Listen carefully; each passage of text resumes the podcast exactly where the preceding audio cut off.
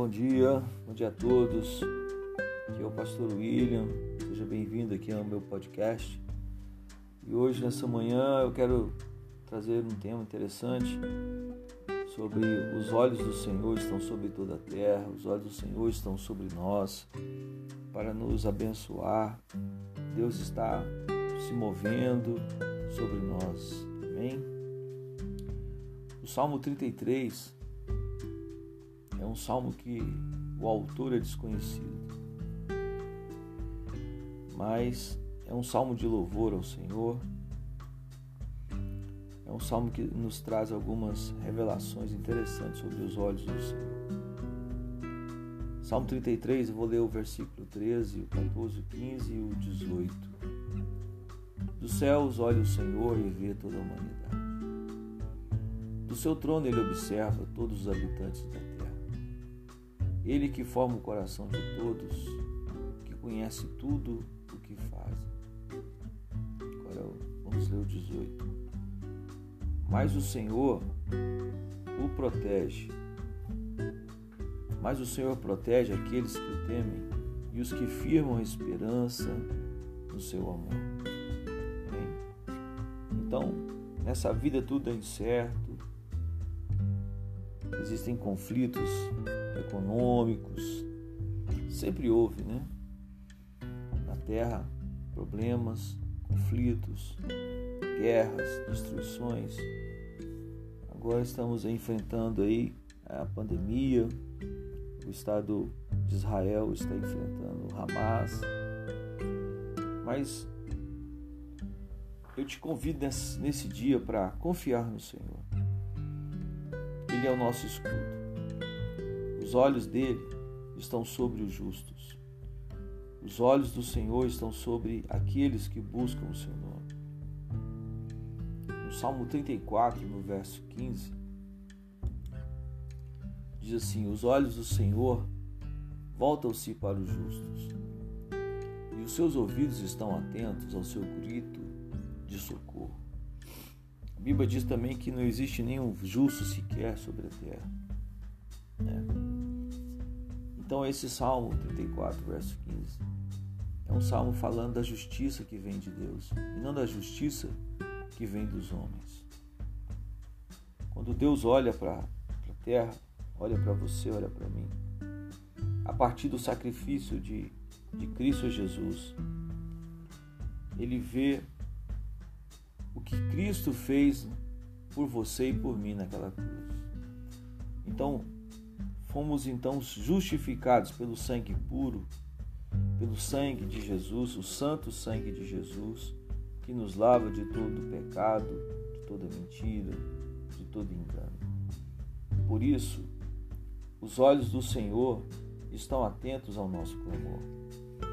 Não porque nós mesmos merecemos esse olhar atento do Senhor, mas porque o, os olhos do Senhor ele trocou as lentes, né?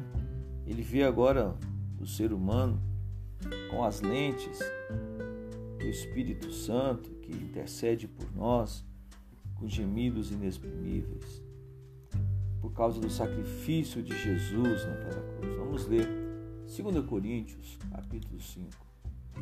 Amém? Tudo isso provém de Deus. É o verso 18. Tudo isso provém de Deus que nos reconciliou consigo mesmo por meio de Cristo e nos deu o ministério da reconciliação. Ou seja, que Deus em Cristo estava reconciliando consigo o mundo, não lançando em conta os pecados dos homens, e nos confiou a mensagem da reconciliação. Portanto, somos embaixadores de Cristo como se Deus estivesse fazendo o seu apelo por nosso intermédio. Por amor a Cristo, lhe suplicamos: reconciliem-se com Deus. Deus tornou o pecado por nós.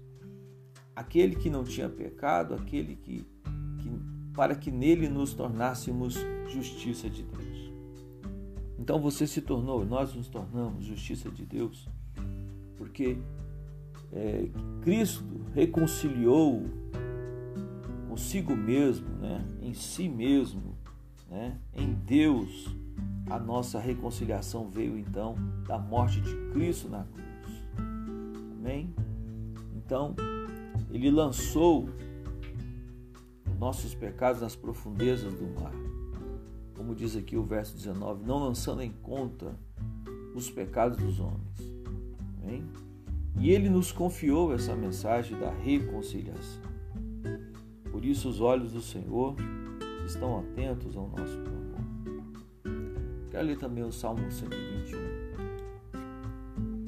Levanto os meus olhos para os montes e pergunto: de onde me vem o socorro? O meu socorro vem do Senhor, que fez os céus e a terra. Aqui inverte. Naquele salmo anterior, nós lemos que os olhos do Senhor estão sobre os homens, né? sobre a terra.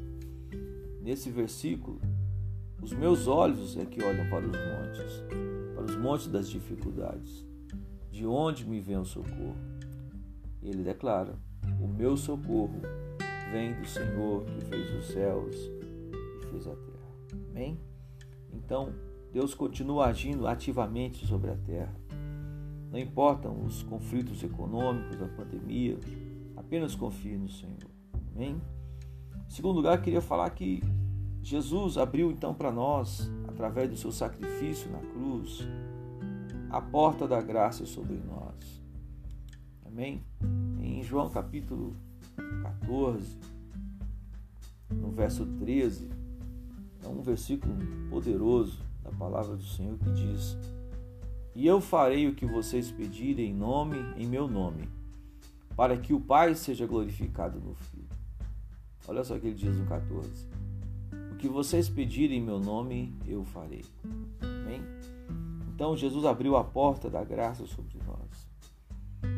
E se algo não está acontecendo, se o milagre não está acontecendo na sua vida, não é porque Deus já não fez todas as coisas, Ele já fez tudo em Cristo Jesus. Mas o problema não está na graça, não está no amor de Deus, mas o problema está em nós. Né?